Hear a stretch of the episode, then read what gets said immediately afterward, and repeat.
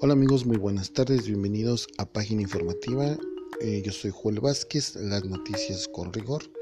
Muy buenas tardes, hoy es 29 de septiembre del 2020. Les doy la más cordial bienvenida a este podcast de esta tarde. Una tarde de mucho frío aquí en la Ciudad de México, muy lluviosa, con cambios de temperatura.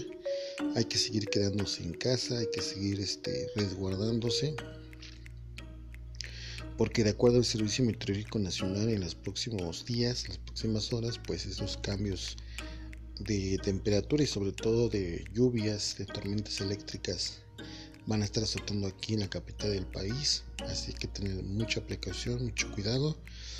Si tenemos que salir, abríguense muy bien. Si tenemos que las personas que tienen que ir a trabajar, pues igualmente con las medidas de sana distancia, igualmente con llevar chamarra, bufanda, sudadera, guantes, porque los fríos van a continuar.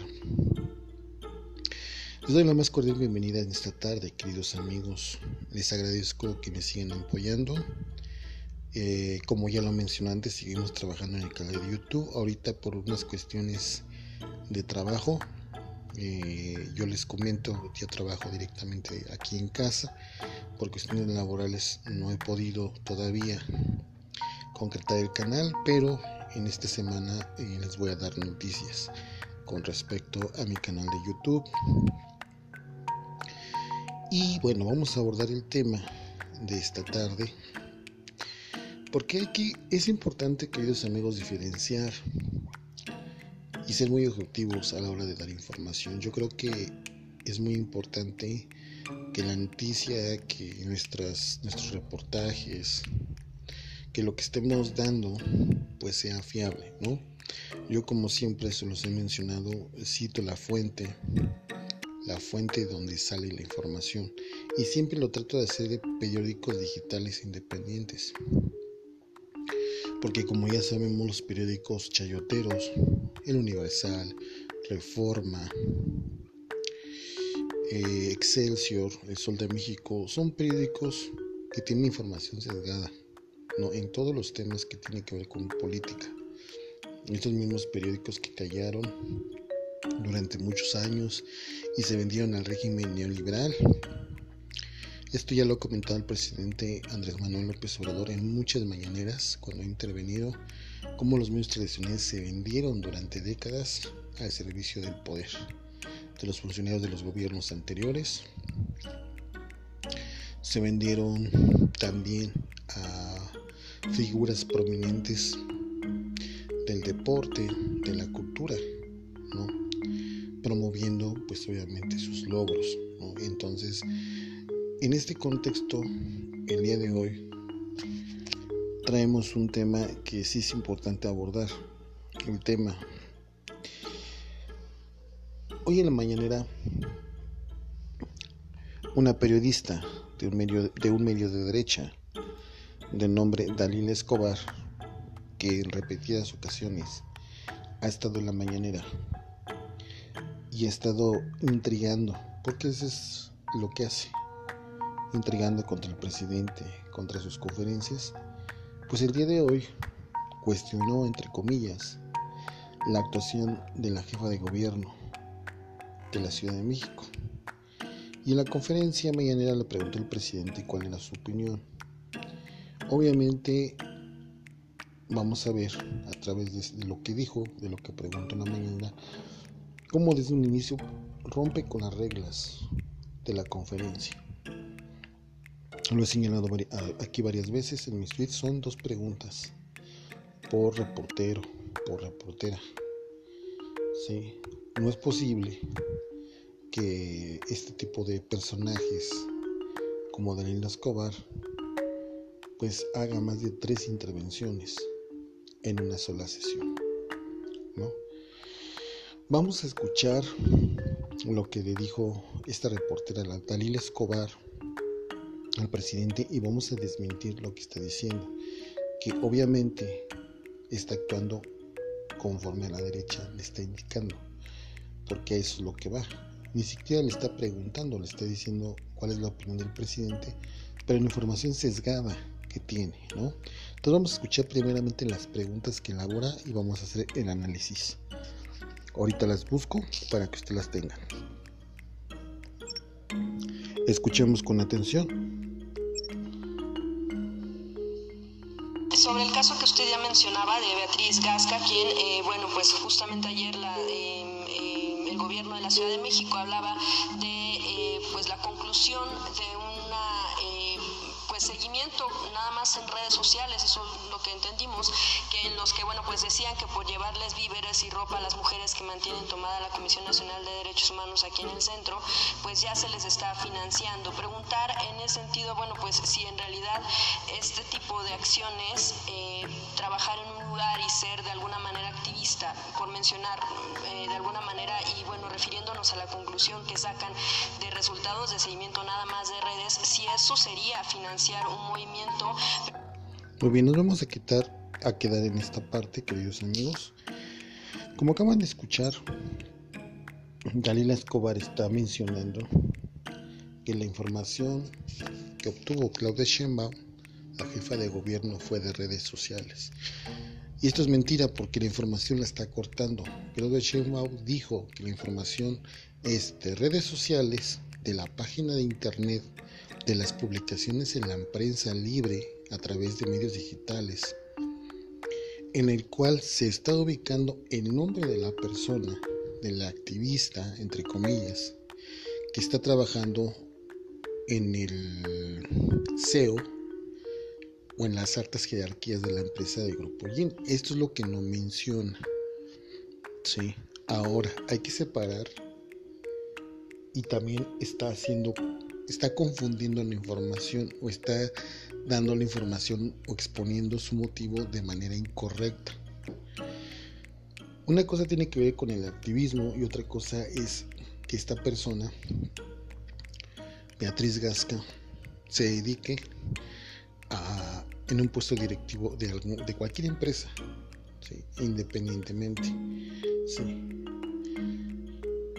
Claudia Sheinbaum lo mencionó y de hecho hicimos un podcast donde tocamos el tema de que el financiamiento proviene porque obviamente es una persona que para estar en un puesto, en una empresa, en un puesto alto, es porque tiene un alto ingreso económico.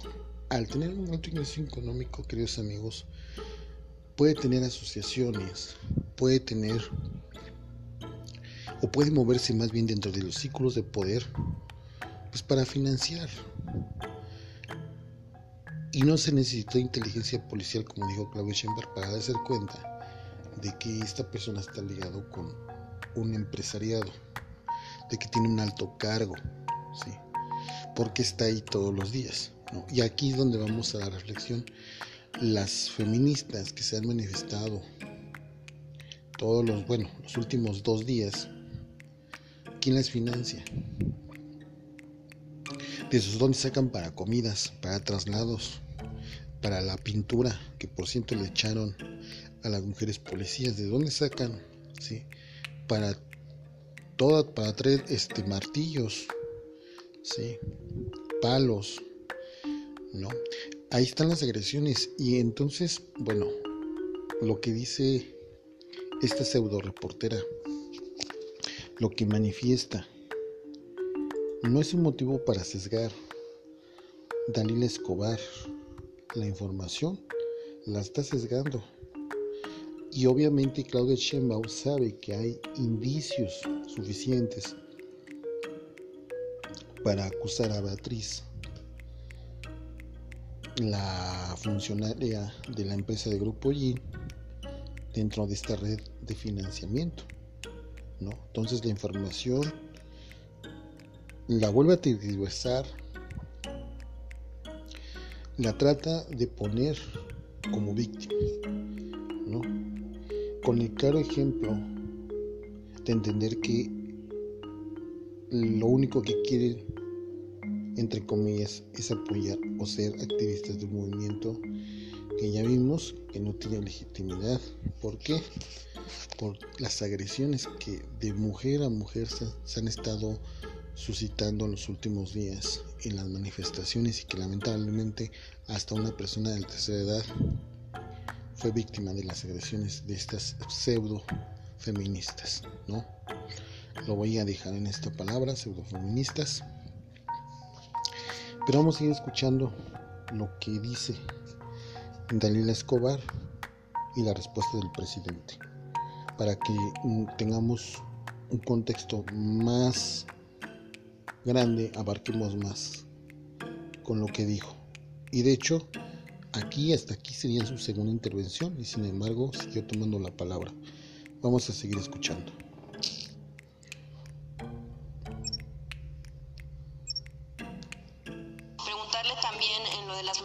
Si eh, no se considera que confrontar a las mujeres de esta manera, poner a mujeres policías al frente y que de alguna manera se confronten también con quienes están eh, pues luchando por hacer legal el aborto, no es eh, lo más óptimo para la lucha feminista. También preguntarle, bueno, pues Ok, esa fue la tercera intervención y ya, usó ya va a ser la cuarta pregunta. ¿No? Obviamente, aquí Dalila Escobar dice que si no fue lo más conveniente en términos de decir que puso a mujeres, puso a mujeres directamente al frente, al frente del, del, del, del contingente para tratar de encapsularlas que si esto no fue óptimo. Obviamente hay una razón, ¿no? El presidente no lo menciona. Primeramente ponen a mujeres, precisamente porque en igualdad de condiciones, de fuerza y de complexión, pueden evitar alguna agresión sí, que involucre otros delitos y que involucre, por ejemplo, el uso de fuerza excesiva. Por eso las mujeres encapsularon a todas estas pseudofeministas, pues para evitar que en el momento de la revolución y para evitar efectivamente que haya violencia, ¿no? ¿Cómo no va a ser óptimo? ¿Cómo no va a ser conveniente si es parte de los protocolos de la Secretaría de Seguridad Ciudadana de la Ciudad de México? ¿no? Pero obviamente aquí lo que quiere o lo que ella afirma, Dalila Escobar, pues es que no se haga nada, ¿no? Que estas mujeres pseudofeministas pues hagan lo que es su voluntad, lo cual no se puede permitir, ¿no? Porque ya hemos visto, de hecho durante el día de hoy, todas las toda la manera en cómo han utilizado la violencia contra las mujeres, entre las mismas mujeres de las pseudofeministas contra las mujeres policías, ¿no? Siempre en todo momento eh, las pseudofeministas agredieron a las mujeres policías, las insultaron, las trataron de humillar. Y ahí están, ahí están las evidencias, los videos están grabados, ¿no? Inclusive se podían, eh, eh, bueno, se podían este, realizar investigaciones hacia estas mujeres pseudofeministas por quebrantar el orden y la paz pública. Pero obviamente como parte del gobierno de la Ciudad de México y del gobierno federal, pues tienen la consigna, pues no no por provocaciones y dejarlas manifestar hasta cierto punto. Obviamente, pues no van a permitir que hagan lo que quieran, porque entonces estaríamos hablando de que pues no habría Estado de Derecho, ¿no? Ahí está el punto, para que ustedes vean, queridos amigos, cómo esta pseudo periodista de nombre Dalila Escobar pues está haciendo uso de preguntas a manera para transgredir la información. Bien, queridos amigos, vamos a escuchar ahora la, la respuesta del presidente, primeramente en la cuarta intervención de Daniel Escobar, y vamos a analizar lo que responde el presidente de una manera muy pacifista, pacifista perdón, hay que reconocerlo. Sigamos escuchando.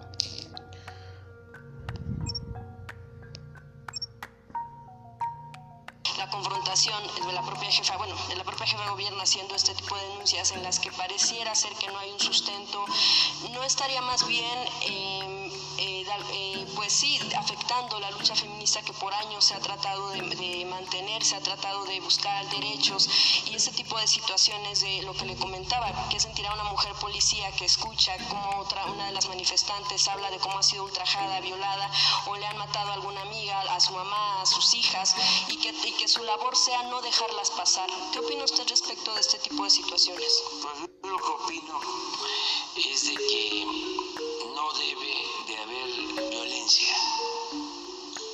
Luchado muchos años y me he guiado por el principio de la no violencia. Y este me inspiro hasta ahora en lo que hizo Gandhi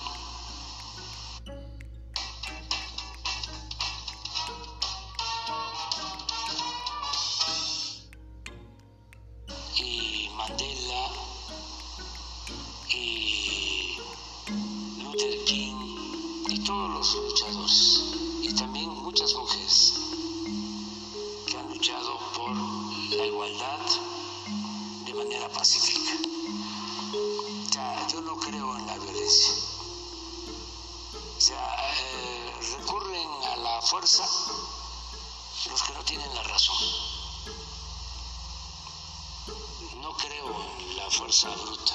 Soy pacifista. Así como escucharon, queridos amigos, parte de la, respuesta del presidente Andrés Manuel López Obrador ante pues la pregunta, la intriga de esta periodista Dalila Escobar, ¿no?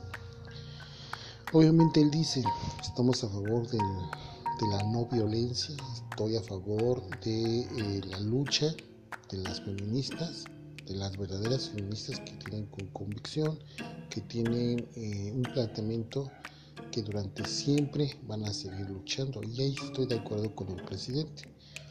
Lo que sí no podemos estar de acuerdo es querer validar actos vandálicos de daño o tratar de dañar a las autoridades como las mujeres policías que parte de su trabajo es esa, es resguardar bienes y personas en la Ciudad de México y que aún así estas pseudofeministas pues prácticamente las agredieron física y verbalmente, ¿no? Vemos eh, de hecho una fotografía que circuló en redes sociales en el transcurso del día de hoy, una mujer policía, ¿no? Con los ojos llorosos, con un cubrebocas de color negro. Y ninguna persona de los medios de derecha salieron a ver por esta mujer, ¿no? Se dicen muy feministas, se dicen promotoras de la vida libre de violencia contra las mujeres, pero ningún, ningún, ninguno de esos medios se le vio apoyando a esta mujer policía, ¿no?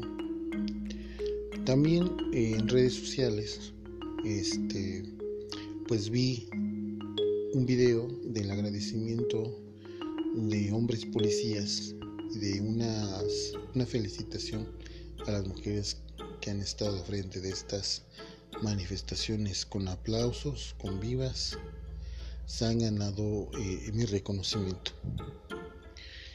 Pero ahora vámonos a, lo positivo, queridos amigos. Disculpen por mis palabras, a lo mejor son fuertes. Pero ya volviendo a la calma, un poco a la calma, pues me ha dejado una lección muy importante para mi persona, para ahí quiero compartirlos con todos ustedes. Siempre, siempre de mi parte valoraré a las mujeres. Eso es por siempre. Las vamos a creer, las vamos a proteger, las vamos a cuidar más que nunca. A lo mejor no podemos hacer mucho, o podemos hacer mucho de nuestras trincheras, pero eso sí, siempre, siempre, queridos amigos, voy a estar en contra de la violencia contra las mujeres. Hay que quererlas, hay que cuidarlas, más que nunca. Yo creo que esa es la enseñanza que nos deja hoy por hoy este tipo de manifestaciones, este tipo de actos, muchas veces cobardes, de grupos que se dicen defender a las mujeres, pero que atacan a las mujeres. Entonces, por mi parte, habrá siempre el apoyo para las mujeres, para mis amigas que tengo aquí en estas redes sociales, que tengo en la vida real. Siempre, siempre. Y estaré comprometido más con esa causa, ¿no? Me llena mucho de anhelo de poder contribuir desde mi trinchera con esto. ¿no? Eso es lo que puedo rescatar. Es la enseñanza que me deja todo esto. Y lo haré por convicciones, como dice el presidente. Eso es muy importante. Por convicción propia, por crecimiento personal y crecimiento humano. Después de toda esta reflexión, queridos amigos, vamos a pasar al tema de Denise Dresser, que ya no es un tema nuevo. Igualmente en redes sociales, Denise Dresser compartió una foto de protesta, una foto que viene de Canadá, ¿sí? o puede ser de cualquier país europeo, pero en específico fue de Canadá, ¿no?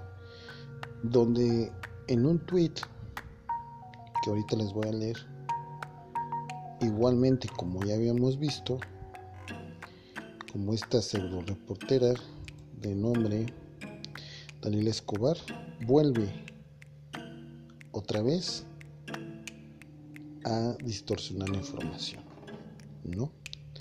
Les voy a leer la nota del periódico El Informador. Nada más de un momento porque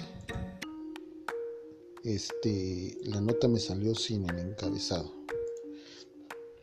Entonces, eso es algo que Dresser ha hecho constantemente. Aquí habría que eh, señalizarlo, a lo mejor no tomarlo con tanta seriedad en el sentido de decir que esto es nuevo, ¿no? Ya lo he hecho varias veces, ¿no? Ahora sí, tengo en la nota, se los voy a leer, la fuente elinformador.mx, portal digital de noticias, está fichado el día de hoy, 29 de septiembre, y fue publicado a las 2 de la tarde con 49 minutos. Obviamente aquí les estoy citando la, fuente, todos los datos. Dice el encabezado, Denise Dresser comparte foto de protesta en Canadá para criticar a Sheinbaum. Leo textual, la politóloga recibe críticas a través de Twitter luego de que usuarios señalaran que la imagen no corresponde a las protestas feministas de este lunes de la Ciudad de México.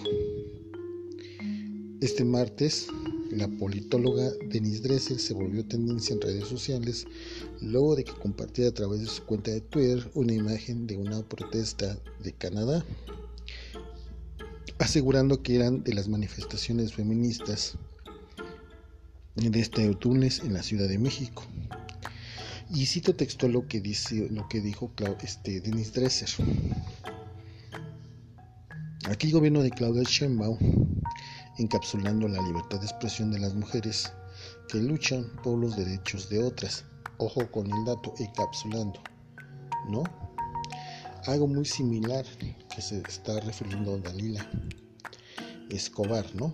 Que, que por el simple hecho de contener a estas pseudo feministas se les está reprimiendo, ¿no? Cuando sabemos que ellas son las que empezaron con la vandalización. Y aquí está la foto donde hay una decena de policías que de hecho es en una calle que no corresponde ni a la Ciudad de México ni en ninguna otra parte del país y que es una protesta de Canadá, en Canadá particularmente. Porque ni siquiera las manifestantes tienen las características que tienen estas feministas. ¿No? Inclusivemente se puede observar que los policías en esa fotografía tienen otra vestimenta, ¿sí?